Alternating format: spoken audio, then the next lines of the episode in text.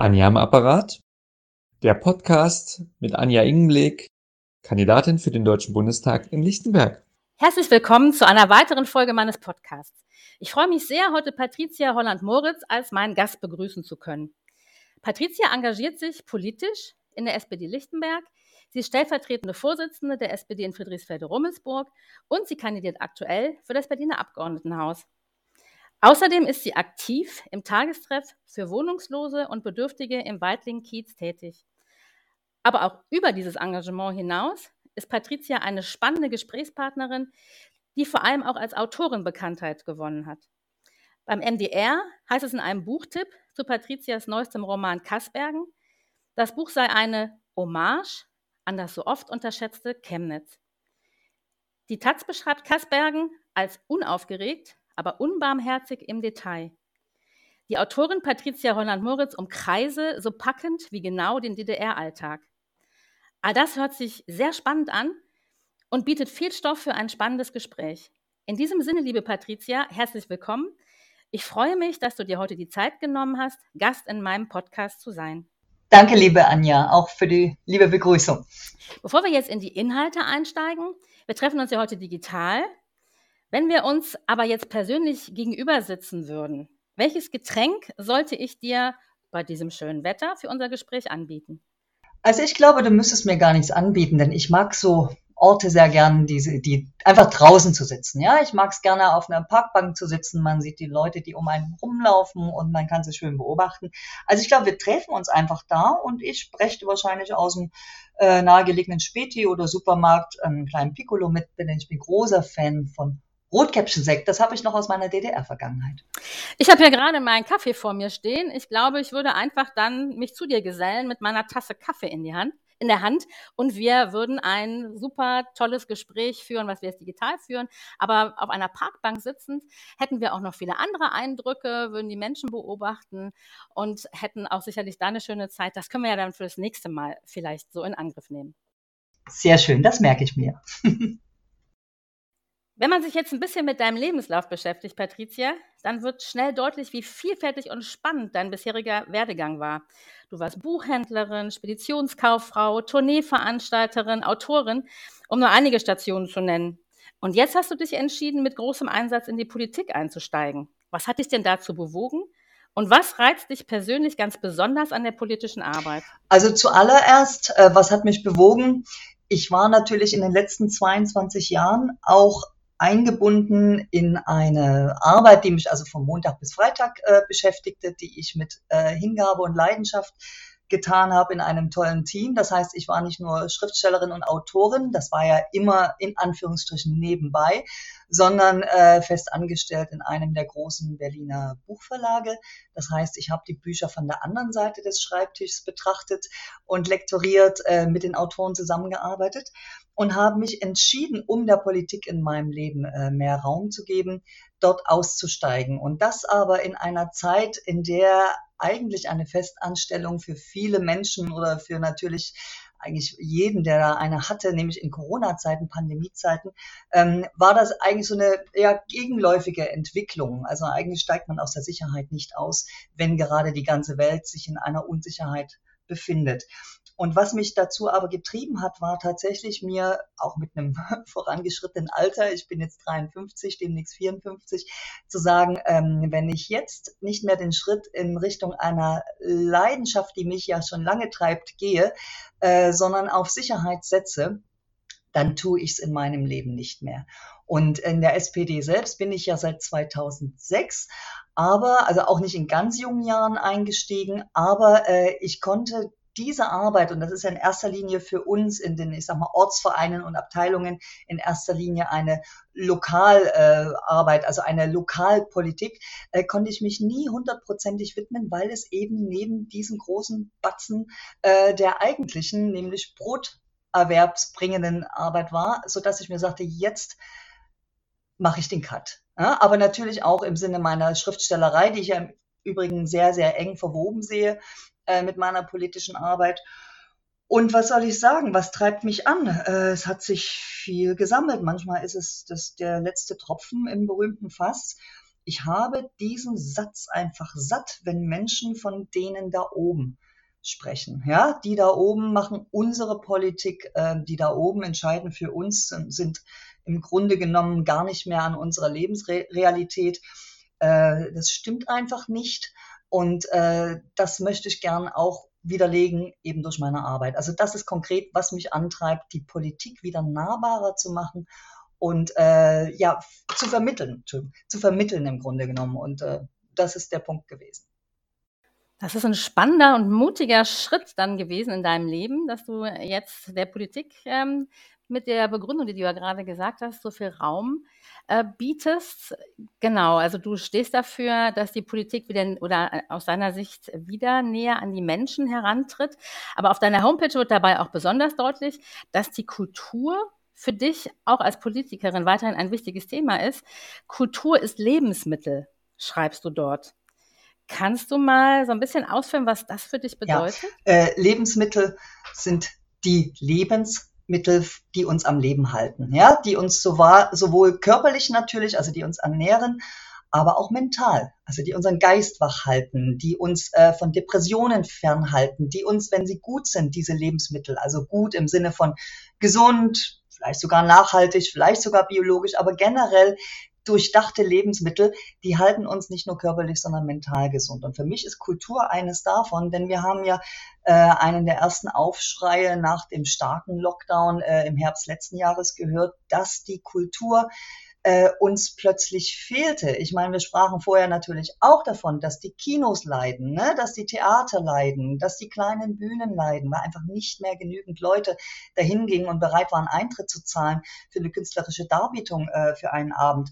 Aber als es dann fehlte, war, und zwar mit Recht, und das fand ich toll, das Geschrei groß. Einerseits natürlich von den betroffenen Künstlerinnen und Künstlern, wenn ich nur an Alarmstufe Rot denke, die tatsächlich plötzlich gar nicht mehr als äh, äh, Beitragende zu einem Wirtschaftszweig gesehen wurden. Das muss man sich mal vorstellen, dass die IFO-Studie noch im Februar diesen Jahres alle Branchen aufgeführt hat, die gelitten haben im letzten Jahr und wie stark sie gelitten haben unter der Corona-Krise und die Kultur war nicht mal einen Balken wert. Die fand dort nicht mal statt. Also das war eine Seite, aber die andere Seite war auch, dass uns als Lebensmittel Kultur fehlte und äh, was für mich da ganz, also im Zusammensein, im, im Austausch, im mal etwas anderes sehen als unseren eigenen Bildschirm im Homeoffice vor der Nase oder die Kinder, die zu Hause sind, die wir unterrichten dürfen, müssen, sollen, äh, diese ganzen neuen Lebenssituationen haben äh, plötzlich alles besetzt aber die eigentliche kleine innere Freiheit, die uns Kunst und Kultur da bringt, die war plötzlich eine Einöde. Bis dann natürlich, und das war großartig, die ersten Künstlerinnen und Künstler in Kooperation mit großen Bühnen äh, Online-Varianten äh, äh gefunden haben, Kultur ins Wohnzimmer zu bringen. Und dennoch fehlte ja der, der, das Zusammentreffen mit anderen Menschen, um sich darüber auszutauschen. Aber was ich noch ergänzen möchte, ich sehe ja Kultur nicht nur in Anführungsstrichen als äh, Kunstbühne, darstellende, bildende Kunst, sondern ich sehe sie ja als Kultur im Umgang miteinander, in unserem Miteinander. Wie leben wir eigentlich miteinander? Kultur findet auch in der Sprache statt. Kultur findet vor allem im Diskurs statt. Und da hat die Kultur auch sehr, sehr verloren, weil es den eigentlichen Diskurs, die Diskussionen kaum noch gab, sondern auch durch, durch natürlich Online-Varianten sich die Möglichkeit des sich eigentlich Bekriegens, Bekämpfens, bist du nicht dafür, dann bist du dagegen. Die hat so ein Stück weit überhand genommen, scheint es. Und da haben wir auch den Verlust eines gewissen Grades an Kultur äh, zu zu äh, anzumerken, nicht zu bedauern, das würde nämlich heißen, wir tun nichts dagegen, sondern fügen uns dem, aber wir müssen es benennen. Und auch das ist Kultur, die ich unterstützen möchte, äh, dass wir wieder lernen, gut miteinander umzugehen und solidarisch vor allem. Ja, danke für diese ähm, differenzierten Äußerungen, die zeigen, welchen großen Stellenwert für dich so dieser Dreiklang Kunst, Kultur, Politik ähm, auch hat. Ähm, ich hatte das auch auf deiner Homepage schon gesehen, dass du Kultur sehr in den Mittelpunkt stellst und das für dich sozusagen so ein umfassendes Thema ist, was ähm, auch deine anderen politischen Ziele durchzieht. Ähm, vielleicht kannst du noch mal sagen, also du hast jetzt gerade gesagt, das steht für den menschlichen Umgang miteinander. Welche Themen und Ziele ergeben sich denn daraus ganz konkret auch für deine politische Arbeit vor Ort? Dass ich mich ähm, vor allem auch also vor Ort muss ich auch hinzufügen, in Lichtenberg lebe ich seit 2013, aber seit Anfang der 90er in Berlin. Und nach Lichtenberg bin ich gezogen äh, in einer Zeit, in der ich eben tatsächlich diesen Bezirk erstmal für mich nur erlebt habe, nur auch wieder in Anführungsstrichen eigentlich zu einem Ort, äh, als einen Ort, in dem ich zwar lebe, aber im Grunde genommen bin ich nach Mitte jeden Tag gefahren, eben zur Arbeit. Dort hat sich auch mein äh, soziales Leben nach der Arbeit abgespielt.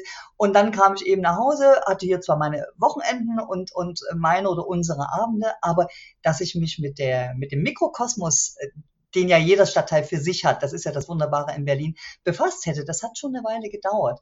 Und ähm, die Kultur, also was ich hier sehr, sehr gern in den Vordergrund mal stellen möchte, ist, dass äh, Lichtenberg ja bisher mit allem verbunden wurde, aber eben nicht mit Kultur.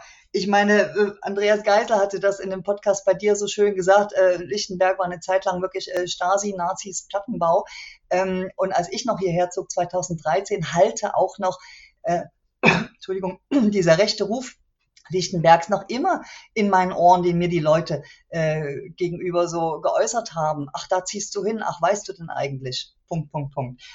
Und ich habe aber allein durch die Blo-Ateliers, durch die äh, Fahrbereitschaft, durch viele Galerien, Künstlerinnen und Künstler hier in, Berlin, hier in Lichtenberg erlebt, dass es einfach den, den kulturellen Aspekt noch gar nicht, äh, dass es uns noch nicht gelungen ist, den auch mal in den Vordergrund zu stellen. Jetzt können nicht sämtliche Themen im Vordergrund stehen, aber ich finde, die Kultur hat so gewonnen in den letzten Jahren, hier in Lichtenberg ganz konkret, dass ich das gern unterstützen möchte, mich vor allem auch mit den Kunststätten, und da gehören zum Beispiel die Blue-Ateliers dazu, äh, befassen möchte, wie geht's denen nach Corona? Also, dass wir jetzt nicht, erstmal sind wir ja nie wirklich nach Corona. Es wird ja auch wahrscheinlich die eine oder andere äh, weitere Variante äh, hinauslaufen. Aber wir sind zumindest jetzt gewappneter, ja.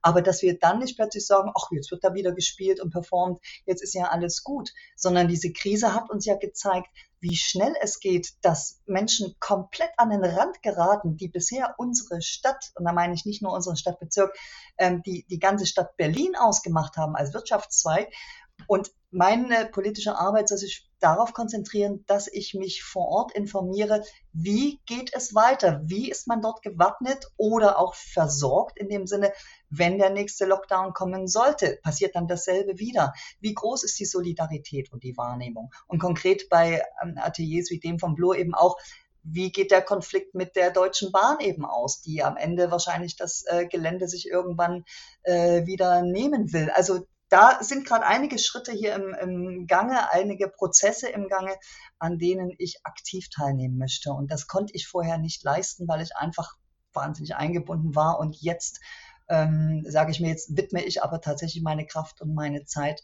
auch dieser Entwicklung. Also wie gesagt, Kultur in den Vordergrund, äh, in dem Bezirk, wo man bisher einfach nur andere und negativere Schlagworte für hatte.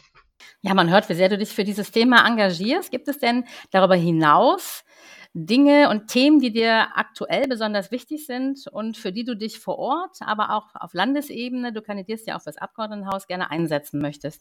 Ja, auf jeden Fall. Äh, und das, äh, ich will auch nicht permanent äh, als die Kulturtante reden, aber ich möchte mal aufzeigen, wie doch alles irgendwie an einem Faden aneinander hängt, wie ich es vorhin schon versucht habe, mit dem Lebensmittel zu erklären.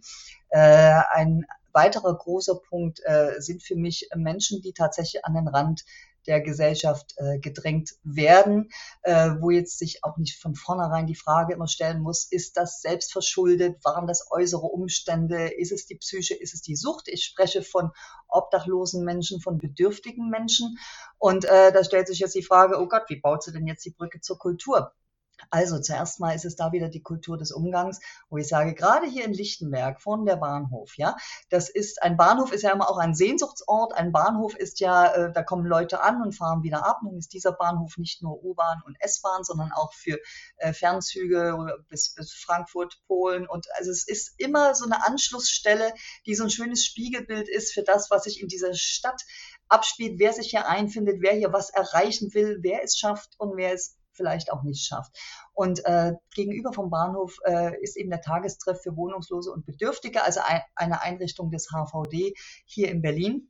Und für mich ähm, stellt das tatsächlich eine Brücke dar, auch wieder im Umgang miteinander, dass ich jetzt eben nicht antrete zu sagen, ähm, ja, wir haben in Berlin äh, eine große Anzahl an Obdachlosen, wobei ja auch die Zahl gar nicht greifbar ist, weil die Zählung ja so unglaublich schwer ist. Das hat man ja vor drei Jahren schon mal äh, versucht. Aber die Möglichkeit zu haben, äh, die Menschen, die dort sitzen, stehen, liegen, schlafen, ähm, in unseren Dunstkreis, in unser Leben, in unser tägliches Ankommen, in unseren Alltag, in unsere, in unsere Kommunikation einzuschließen, das ist der erste Schritt, die Wahrnehmung von Menschen, die anders leben als wir. Es gibt auch einige, die tatsächlich äh, diese Lebensform selbst gewählt haben. Das ist nicht, dass wir Politiker uns jetzt einen schlanken Fuß machen und sagen, naja, die könnten ja anders, wir haben ja äh, Übernachtungsmöglichkeiten, wir haben ja Wohnheime, wir haben ja Hilfsprogramme. Ähm, es ist natürlich nur eine kleine Anzahl darunter, die es tatsächlich selbst entscheidet. Aber wenn, wenn es mir schon mal gelingt, eine, eine Wahrnehmung, eine Achtsamkeit für Menschen am Rande unserer Gesellschaft zu wecken, dann ist dafür, äh, dann ist das auch für mich schon wieder ein ganzes Stück Kultur, was uns allen ja das Leben erleichtert. Denn dadurch ist ja wieder eine eine Grenze weg, wieder eine, ein Negativpunkt, wieder ein Weggucken, sich vorbeischleichen oder am Ende sagen, ah, das stört mich. Ich meine, wenn mich etwas stört, dann bleibt ja diese negative Energie bei mir. Die bleibt ja nicht bei anderen. Oder wenn mich jemand stört oder dessen Anwesenheit. Also ich möchte gern, dass die Menschen und mit Menschen am Rand der Gesellschaft meine ich jetzt nicht nur Menschen, die obdachlos und wohnungslos und bedürftig sind, sondern jede und jeden, die sich an den Rand gedrängt fühlen, die durch Corona äh, unter Vereinsamung leiden, die durch, während Corona vielleicht in jungem Alter auch ihre Eltern oder einen Elternteil verloren haben, die jetzt tatsächlich dastehen, vielleicht noch ihren Job, dass die eine Ansprechpartnerin in mir haben. Und darum habe ich das auch so in meinen Flyer reingeschrieben mit Telefonnummer und E-Mail. Ich werde keine Wunder vollbringen können. Ich werde nicht zaubern können, aber ich weiß, wen ich fragen kann, äh, an wen ich das weitergeben kann, dass den Menschen, die an den Rand gedrängt sind, geholfen wird, dass sie wieder mehr in unsere Mitte reinrücken und vor allem das Ganze auch bevor sie wirklich abdriften. Und wir kennen die Folgen des Abdriftens auch. Das landet auch mal schnell rechts. Das landet äh, in einer querdenkenden äh, äh, Einstellung, wo ich mir wirklich sage, das, das ist so schade, weil am Ende wollen wir doch alle dasselbe. Und äh, das wäre also ein Punkt, wo ich mich um Orte auch kümmere, wo äh, Menschen geholfen wird. Stichwort in Lichtenberg war ja letzte Woche auch groß die Safe Places. Ich weiß, das ist noch ein langer Weg, ja. Es gibt da viel Kontroverse darum, aber da möchte ich mich mitten reinbegeben und ähm, werde das auch tun. Also das ist ein weiterer Punkt meiner Arbeit, wo am Ende dann die andere Kultur, die des Umgangs miteinander eine große Rolle spielt.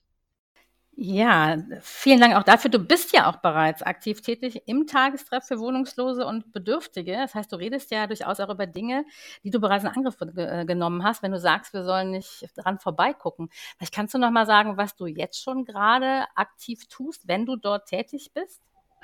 Also erstmal gab es dort natürlich auch den großen Einschnitt, ähm, letztes Jahr äh, mit den Corona-Maßnahmen, dass wir zum Beispiel in einem Haus, konkret diesen, der ja ein Tagestreff ist, wo also niemand übernachten kann, sondern wo man sich tagsüber bei Wind und Wetter ähm, aufhält, wo man drei Mahlzeiten kriegt, wo man Kleiderkammer hat, äh, duschen kann, äh, wo ein Arzt vor Ort ist, eine Krankenschwester, Sozialarbeiter, dass wir da eine äh, Begrenzung äh, der Anzahl an Menschen hatten, die sich dort aufhalten dürfen. Das heißt, in diesem Speiseraum, also ich bin an den Wochenenden dort zuständig, also zuständig, ich bin an den Wochenenden dort vor Ort als Ehrenamtlerin, konkret samstags, mache ich dann die Schicht der drei Mahlzeiten und habe also sehr früh schon gesehen, wie wie komisch das war. Wir hatten einen Speiseraum für um die 50, 60 Leute und dann waren es eben noch 25, die da rein durften und äh, viele andere eben nicht. Das heißt, wir versuchen das so gut wie möglich zu stemmen und, und äh,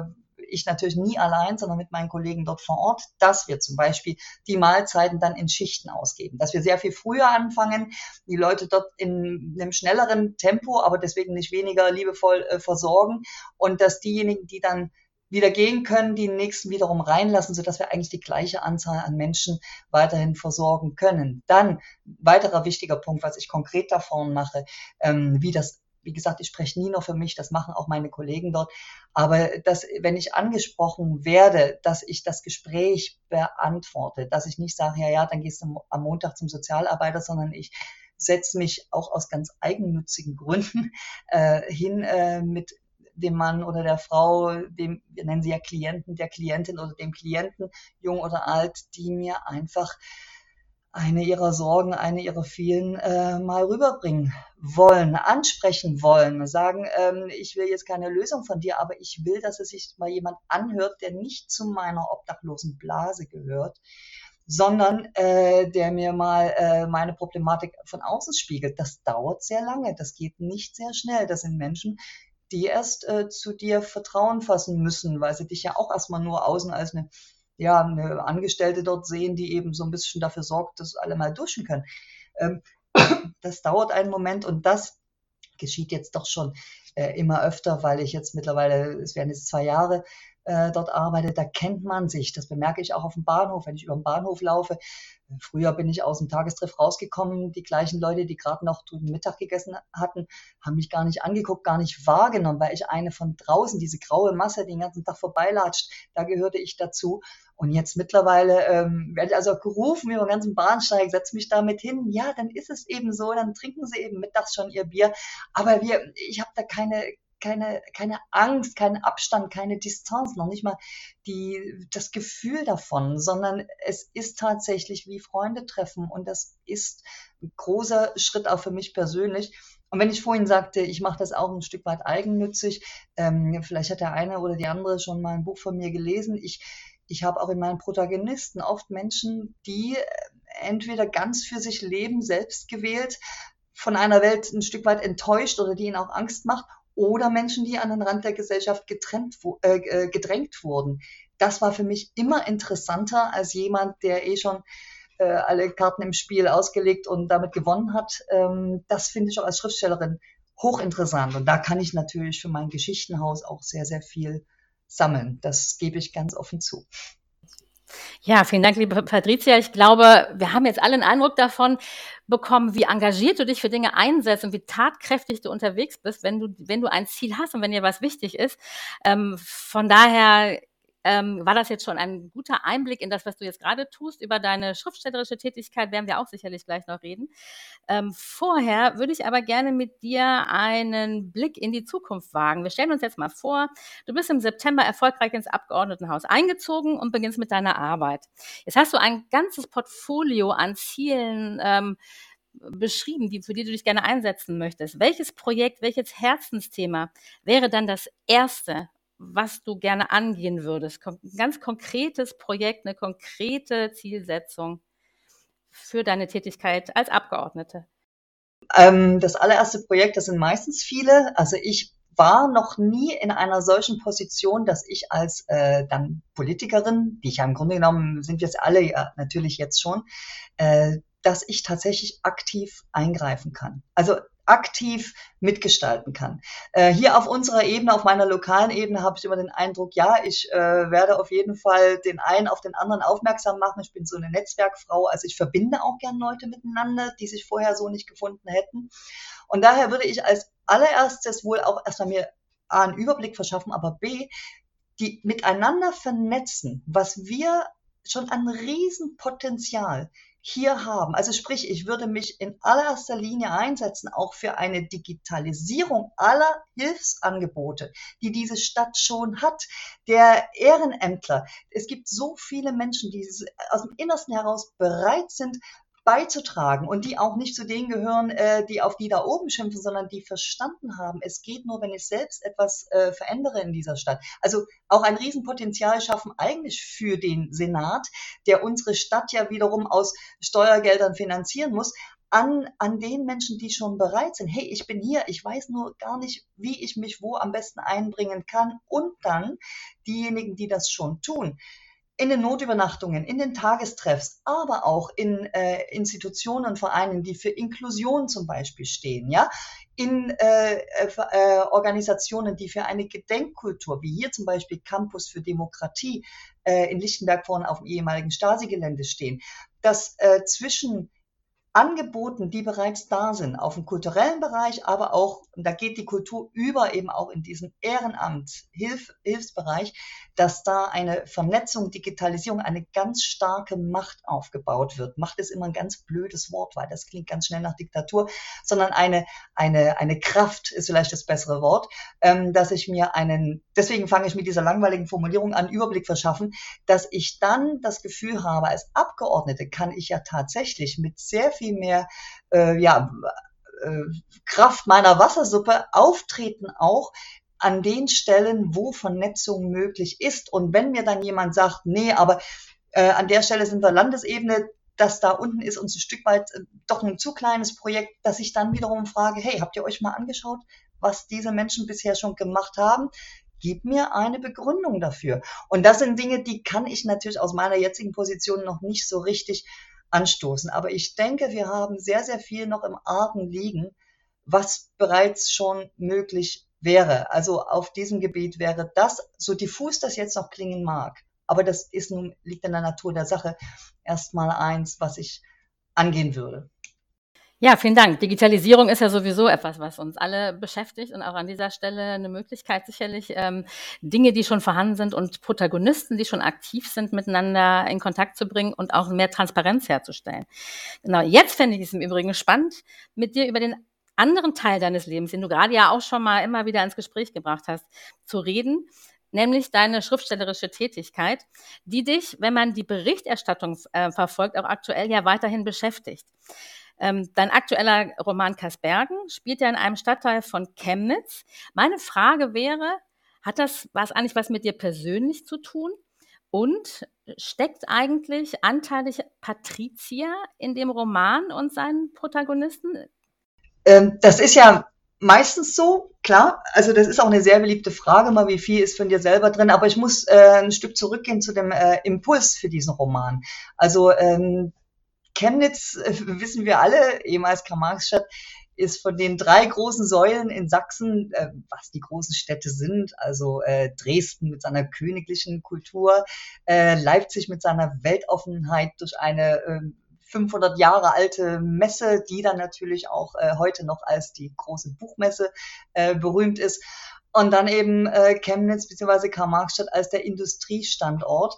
Das waren die drei Städte, wo Chemnitz immer hinten runterfiel. Denn was wollen wir alle? Wir wollen schön flanieren, wir wollen uns wohlfühlen, wir wollen eine weltoffene äh, Stadt haben und das alles noch zu DDR-Zeiten natürlich nochmal exotischer.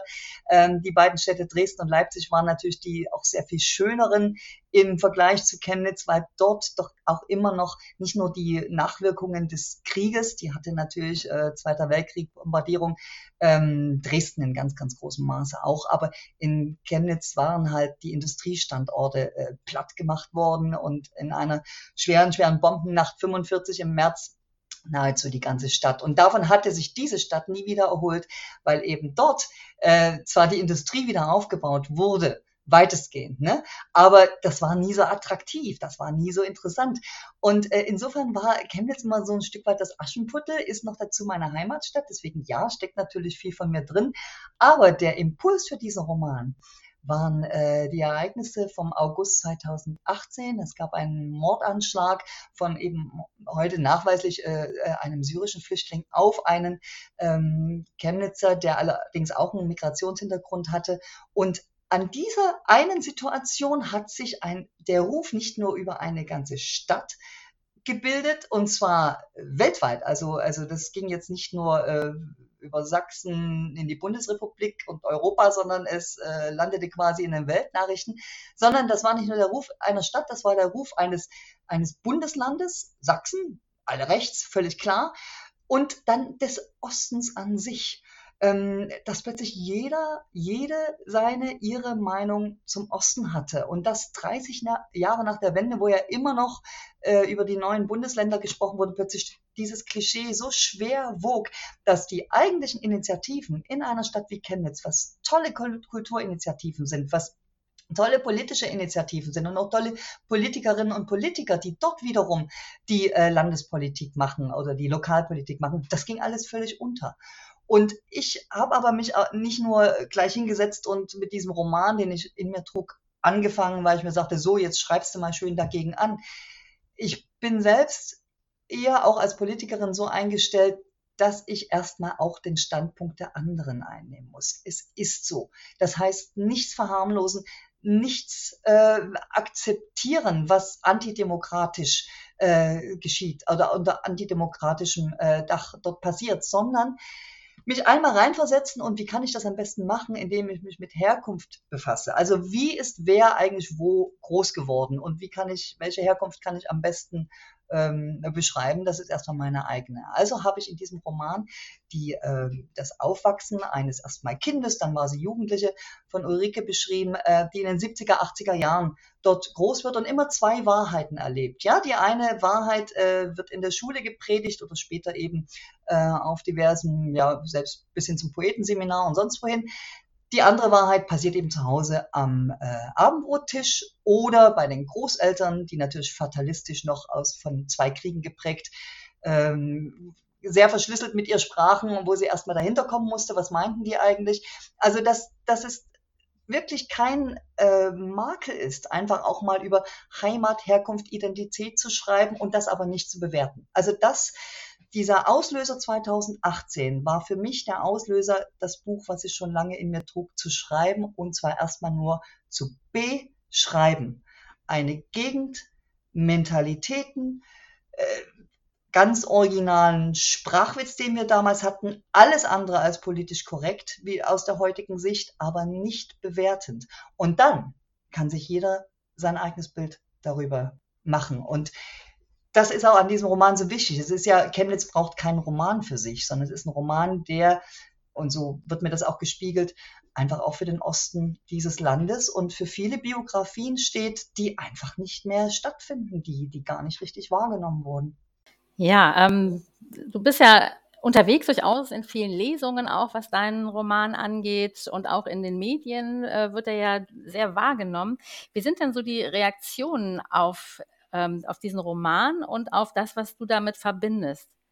Da, da ist etwas geschehen, was ich vorher mir nur hatte wünschen können, dass der Roman eine Punktlandung hinlegt. Das heißt, er erschien zwar unter nicht optimalen Bedingungen im März diesen Jahres, als die Leipziger Buchmesse, die ja sonst im März stattfindet, auf den Mai verlegt wurde, äh, dann ein ja, so halb hybrides Ereignis war, aber die eigentlichen Messehallen hattest du nicht mit den Messeständen und den möglichen Lesungen dort vor Ort. Also das fand alles nicht statt, äh, dass keine Lesereise stattfinden konnte ähm, aus Gründen.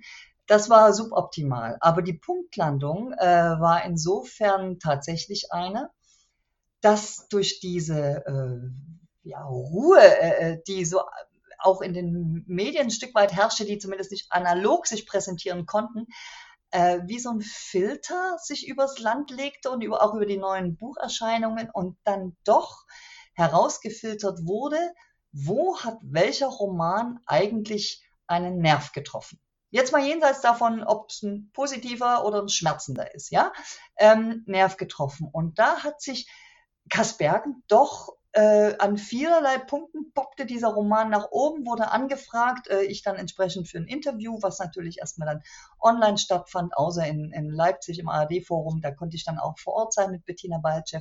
Also das war, das war eine Entwicklung, die ich so nicht gesehen habe, dass man dieses Buch trotzdem sieht. Denn in der heutigen Zeit haben Bücher eine sehr kurze Halbwertszeit. Also was im März erschienen ist, muss im Mai schon gar nicht mehr aktuell sein. Und dann zur nächsten Buchmesse im Herbst in Frankfurt am Main äh, ist es dann völlig hinten runtergekippt. Sondern mir wird gespiegelt, und das ist A durch Leserpost über meine äh, Website, B auf, auf Lesungen selbst, die ich äh, bisher online gehalten habe, die aber jetzt ins Analoge übergehen und C in Interviews mit Journalistinnen und Journalisten, dass ich ganz offensichtlich dort ein paar Dinge benannt habe oder einfach nur beschrieben, die, Leute längst vergessen hatten. Es geht also um Menschen, die genauso wie ich äh, groß geworden sind. Das kann aber genauso Rostock sein äh, oder unten in Thüringen, Erfurt, Gera. Es muss also nicht Sachsen gewesen sein, aber die sagen, Mensch, genau so war es. Das hatte ich nur vergessen. Und in dem Moment, wo man diesen Baustein für jemand anderen wieder hinzufügt, hat man ja ein Stück wieder zu, zu dessen naja, Vollkommenheit ist jetzt ein blödes Wort, aber so eine, so eine innere Zufriedenheit. Ja, so war's. Hier nimmt mich jemand wahr. Und ich stehe nicht ganz alleine. Also das ist auch so eine Bereicherung für viele Menschen gewesen. Also ich muss sagen, dreimal Holz, dass mir jemand geschrieben hat und gesagt hat, boah, um Gottes Willen, ganz böse, wo lebst du, ähm, habe ich nicht erlebt. Also das äh, bis dahin, dass eben auch Leute, die sich wiedererkannten, mir schrieben und sagten, hey, wusste gar nicht, dass du das alles bemerkt hast. Genau. An dem, wie du das jetzt äh, erzählst, hört man, dass du auch da mit ganz viel Herzblut unterwegs bist, ähm, was deine schriftstellerische Tätigkeit angeht, und auch gerade diesen Roman. Das Schreiben ist ja für dich offensichtlich persönlich auch ganz wichtig gewesen, sag ich mal. Du hast jetzt am Anfang ja gesagt, dass du aber im Prinzip dich auf die Politik konzentrieren willst. Ähm, arbeitest du denn auch an weiteren literarischen Projekten oder lässt du das wirklich ruhen und geht das überhaupt für dich? Nein, nein. Ich werde nie, das habe ich ja auch vorher nicht getan. Also die, ich war immer äh, Vollzeit beruflich, äh, parallel dann auch noch äh, in der Obdachlosenarbeit und habe dabei noch geschrieben. Also die letzten, es sind bisher, glaube ich, sieben Bücher von mir äh, erschienen, zum Teil auch Sachbücher, die ich, wo ich der Ghost für jemanden war, aber auch da schreibt man ja ein ganzes Buch. Die sind alle wieder in Anführungsstrichen nebenbei erschienen. Ja, also das Schreiben wird bei mir nie ruhen. Und äh, das heißt auch nicht, dass die Politik damit weniger Raum kriegt, sondern das eine geht ins andere über. Es geht immer beides. Ich habe die luxuriöse äh, Position, dass ich tatsächlich die die Menschen oder gerade jetzt auch meine, äh, meinen eigenen Nachwuchs, sage ich mal, äh, so weit im Leben auf die Spur gebracht habe, dass ich egoistisch sagen kann, wenn es morgen mal finanziell nicht mehr so toll geht wie früher mit einer tollen Festanstellung, äh, ja, dann muss nur ich den Gürtel enger schnallen, ja, ähm, und nicht noch an mir, von mir abhängige Menschen, was ja viele andere in ihren Familien einfach haben. Ne? Da hat auch mal der Ehepartner keine Arbeit oder, oder die Kinder sind noch im Studium, in der Ausbildung oder vielleicht auch im ersten Jahr arbeitslos oder irgend sowas. Da kann ich ganz egoistisch sagen, ich bin für mich zuständig und äh, zumindest in dem Bereich für mich zuständig, dass ich sagen kann, Politik und meine Leidenschaft als Schriftstellerin, das eine schließt das andere niemals aus. Und im besten Fall der Fälle geht auch eins ins andere über. Und das merkt man daran, dass zum Beispiel Kaspergen eben durchaus ein politischer Roman ist. Und ich im Übrigen auch kürzlich, Anfang Juni, mit äh, Norbert Walter Borjans ein sehr schönes Gespräch darüber hatte, der damals gerade aus äh, Sachsen-Anhalt zurückkam im Vorwahlkampf die äh, Genossinnen und Genossen dort zu unterstützen und äh, sich dann mit mir am Bildschirm einfand, weil er einfach Kaspergen gelesen hatte und davon als, ich sag mal, äh, Krefelder ist er, glaube ich, ähm, so, ja, so geflasht war, weil er einfach sagte, da bekomme auch ich als Politiker mal einen Blick auf die, die äh, Identität, die Herkunft äh, von Menschen, ja, die ich eben vielleicht irgendwann im Leben mal kennengelernt habe, aber ich muss mehr wissen und das gab ihm halt dieses Buch. Also da greift das eine doch ins andere über und das auch Vorurteile zwischen Stück weit dann hoffentlich erledigen. Wir haben jetzt einen Eindruck davon bekommen, wie vernetzt dein Leben sozusagen ist und wie, wie du gerade gesagt hast, die verschiedenen Teile deines Lebens ineinander übergehen. Ähm, abschließend hätte ich noch ein paar Fragen, die aber über sozusagen dein politisches und berufliches Engagement hinausgehen. Wenn du einfach mal die Seele baumeln lassen möchtest, was wir sicherlich alle dann und wann mal brauchen und weder Politik machst noch was schreibst ähm, und auch sich nicht sozusagen um die anderen ja durchaus auch beruflichen Teile deines Lebens kümmerst. Was tust du und hast du dafür sowas wie einen Lieblingsort? Ein Lieblingsort ist tatsächlich hier bei uns in der Wohnung, also das Zimmer, in dem hat äh, vorher meine Tochter gewohnt. Und als sie auszog, ähm, habe ich ganz brutal gesagt, pass auf, mein Schatz, das war ein One-Way-Ticket, ja. Also du kannst immer mal wieder, wenn es irgendwo brennt oder eine WG sich auflöst oder irgendwas ist, äh, kannst du gern zum Übernachten kommen. Aber ich bin jetzt keine Mutter, die äh, über Jahrzehnte das Kinderzimmer lässt. Und aus diesem Raum, natürlich noch mit der Energie meiner Tochter drin, habe ich mir für mich meinen eigenen Raum hier geschaffen. Es gibt auch dieses schöne Buch, äh, Ein Raum für sie allein, äh, wo sich Frauen halt ihre Zimmer einrichten, ne? der jenseits von, von Haushalt und Alltag äh, stattfindet. Und dieses Chillzimmer gibt es halt. Das hat mir natürlich sehr gut auch in, in Homeoffice-Zeiten Lockdown-Zeiten. Das tut mir sehr gut, wenn ich gerade ein Buch schreibe und da eigentlich Tag und Nacht hier am Schreibtisch, was man jetzt also sieht, in meinem Arbeitszimmer sitze. Ähm, das sehen wir nicht im Podcast, aber weißt, was ich meine. Das ist ein Raum, in dem ich mich tatsächlich mal hängen lasse. Das heißt, da ist kein Schreibtisch drin, kein Computer drin, da sind äh, Vinylplatten, richtig schön noch mit Plattenspieler. Da hängen meine Reiseerinnerungen äh, an der Wand. Ich bin also Alleinreisende. Äh, trotz einer Beziehung bin ich sehr, sehr gern weltweit mit mir allein unterwegs, äh, was natürlich jetzt auch eine Weile nicht ging. Also da ist von, von Afrika über Asien sind die Erinnerungen einfach nur für mich an der Wand äh, bis hin zu ganz urwüchsigen Masken, wo ich einfach nur weiß, auf welchem Markt ich die wo gekauft habe und mit wem ich da gesprochen habe und ins Gespräch kam. Und das sind, äh, das ist der Raum, in dem ich dann einfach auch mal die Literatur anderer lese, ja, also wo ich mir gern mal auch ein Buch hernehme äh, von meinen Schriftstellerkolleginnen und Kollegen und mir sage, ach, der Stapel ungelesener Bücher ist zu hoch, äh, aber das nehme ich mir jetzt mal raus. Und da ist Stille in dem Raum, da sind meine Erinnerungen um mich rum, da kann ich lesen und ja, da ist auch kein Handy und nichts, das ist dann nur für mich. Das wäre so, so ein Abhängen, genau. Seele baumeln lassen heißt also auch so ein bisschen in andere Welten eintauchen, in die Welten von, ähm, von anderen Schriftstellerinnen und Schriftstellern, aber durchaus auch dir selber mal den Raum geben, mit dir sozusagen alleine in Dinge einzutauchen, ähm, ohne dass um dich rum andere Eindrücke sind. Ähm, was also, du hast vorhin zwischendurch mal gesagt, Digitalisierung wäre ganz wichtig, um zu vernetzen, aber da sozusagen der Gegenpol, ähm, dass man das auch mal abschaltet und mal ganz bei sich ist, wenn ich das jetzt so richtig verstanden habe. Richtig. Und äh, die Digitalisierung sehe ich ja auch nur als Vorstufe, und so meinte ich das da vorhin auch mit dem ersten Schritt im, im Abgeordnetenhaus, als Vorstufe na, Stufe natürlich von der Begegnung. Am Ende können wir die Digitalisierung, die wir oft so negativ ja sehen, also erstmal reicht sie bei uns ja an vielen Stellen noch nicht, aber wenn sie dann da ist, schafft sie wieder Entfremdung, dass wir die umkehren in eine ganz, ganz positive Kraft, ja, in eine ganz starke Möglichkeit, in ein sogenanntes Tool auf Neudeutsch, Menschen tatsächlich zueinander zu bringen und das eben auch mit diesen Hilfseinrichtungen, mit Ehrenämtlern und mit Leuten, die einfach auch darüber zum Beispiel wieder eine Arbeit finden. Dürfen wir auch nicht vergessen. Genau, das, die persönlichen Begegnungen bringen mich jetzt ähm, zu meiner letzten Frage. Du hast zwischendurch mal irgendwann gesagt, ähm, die Pandemie wird uns wahrscheinlich ja noch eine ganze Weile mit, auch mit ihren Auswirkungen beschäftigen und hat unser Leben auch ganz schön nochmal beeinflusst und verändert. Ähm, aktuell gibt's aber ja doch Lockerungen ähm, was hast du denn innerhalb und auch außerhalb ähm, deiner politischen und beruflichen Tätigkeit in den letzten Monaten am meisten vermisst? Und das hast du gerade schon so ein bisschen angedeutet, aber worauf freust du dich im Rahmen der Möglichkeiten, die wir jetzt wieder haben, am meisten? Also für mich war der Vorteil, so äh, merkwürdig das klingen mag, in der Corona-Zeit, dass ich, also wo es die Kontaktbeschränkungen gab, dass ich noch keinen anderen Wahlkampf für mich persönlich erlebt hatte. Das ist mein erster Wahlkampf, der nun genau in dieser Zeit stattfand.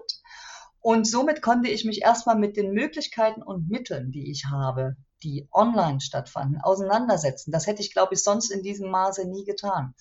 Also eigentlich etwas Positives, weil man damit natürlich auch so ein Rüstzeug mitnimmt. Wir wissen ja alle nicht, wie es auch mal weitergeht oder dann auch in der Arbeit. Sollte ich äh, gewählt werden, kann auch in meine ganz aktuelle politische Arbeit dann wieder die Situation fallen, dass wir erstmal wieder Abstand halten müssen. Aber deswegen will ich keine Distanz entwickeln, äh, schon gar nicht zu den Menschen, in deren Mitte ich hier lebe und die mich dann als ihre Vertreterin gewählt haben. Also das erstmal etwas Positives war das Rüstzeug. Dann aber, wenn ich jetzt sehe, wie sich peu à peu alles wieder ähm, ja, lockert und, und wir also alle wieder aufeinander zugehen können, bin ich ja erstmal nur die, die zugehen kann auf den anderen. Im Zweifelsfall kommt mir jemand entgegen, der mit mir gar nichts zu tun haben will und mit Politik schon mal gar nicht. Und da sehe ich es als Herausforderung und empfinde es jetzt auch schon so und habe es eben in den ersten Frühverteilungen, äh, Infoständen jetzt auch schon am eigenen Leib erlebt, wie das ist, sich tatsächlich dahin zu stellen. Das ist für mich eine allererste Erfahrung. Darauf habe ich mich zwar auch gefreut, aber ich sage es dir jetzt nicht unter vier Augen, weil wir sind im Podcast. Ich hatte auch ein bisschen Schiss davor. Und ich glaube, das darf man den Menschen auch zugestehen, die ja im Grunde genommen permanent miterleben, wie jeder äh, über die da oben äh, äh, sich aufregt, beziehungsweise dann in den Social Media, äh, wir reden ja jetzt auch von, von schlimmen Bedrohungen und, und wirklich unflätigen Kommentaren, die zum Teil kommen auf Politikerinnen und Politiker wie uns, da hat man erstmal nicht die ganz große Lust, sich äh, nach, einer, nach einem Lockdown wieder rauszustellen. Also bei mir war es eine Mischung aus, mal gucken, wie es läuft, aber auch große Neugier und Vorfreude. Und jetzt mittlerweile habe ich Blut geleckt. Also ich freue mich auf jeden Infostand, jedes Gespräch, was noch kommt. Aber was ich eigentlich mit einer großen Leidenschaft betreibe, ist, dass ich die Menschen hier in meinem Alltag, die ich nun jetzt endlich kennenlerne, weil ich nicht mehr Montag bis Freitag äh, nach Mitte fahre und dort im Büro sitze, ähm, dass ich die öfter und öfter bei verschiedenen Gelegenheiten hier treffe. Lichtenberg ist ein so großer Bezirk. Der Weitling-Kiez ist ein relativ großer Kiez, aber es gibt die üblichen Verdächtigen, es gibt die Lokalgrößen, ob das ein Fahrradhändler ist, ein Elektriker, ein Pastor, ähm, ein Platzmanager die sich tatsächlich im, ja, im Heinrich-Treff, Heinrichstraße bei einem Konzert, dann stehen sie alle beieinander und da diskutiert man dann parteiübergreifend durchaus, was sind die akuten und aktuellen Probleme. Also das gefällt mir wahnsinnig gut, dass sich das jetzt ähm, so entwickelt, aber das bedeutet auch, dass man selbst oder ich selbst mit offenen Augen durch die Straßen gehe und unter anderem auch den lokalen Handel hier vor Ort, also das Geschäft hier vor Ort unterstütze mit meinem ganz privaten hm, Fahrradkauf oder äh, Waschmaschine, bevor ich irgendwo zu den großen, ähm, naja, ihr wisst schon, Kaufhäusern gehe und das dort bestelle oder noch dazu online, also online bestelle und dann liefern lasse, sondern wirklich ins Gespräch kommen. Also das kann ich jetzt tun. Darauf freue ich mich und freue mich auch schon dran, weil ich es auch schon mache.